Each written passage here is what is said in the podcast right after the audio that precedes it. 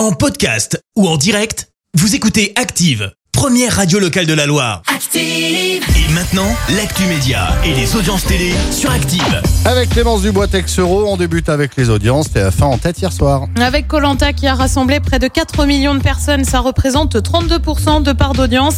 Euh, Derrière, on retrouve France 3 avec la Doc Elveto et Michel Simès. M6 complète le podium avec le retour de la série 911. Il rejoint France Télévisions. Et oui, alors que sa retraite est évoquée pour 2023, comme beaucoup d'anciens joueurs de tennis, Richard Gasquet va s'essayer à la télé. Quelle plus belle occasion que Roland Garros, dont les qualifications ont débuté cette semaine avant le tableau final. Ça, ce sera à partir de dimanche.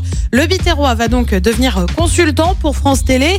On ne devrait pas le voir dès le début du tournoi, mais plutôt dès qu'il sera éliminé. Bah oui, on l'a dit, la retraite c'est pour 2023.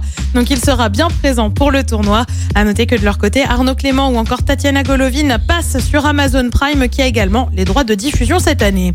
Et puis avis aux fans de la série Black Mirror, je sais pas si tu regardes Fred. Et ben Netflix annonce qu'une nouvelle saison est en préparation. Ce sera la sixième saison.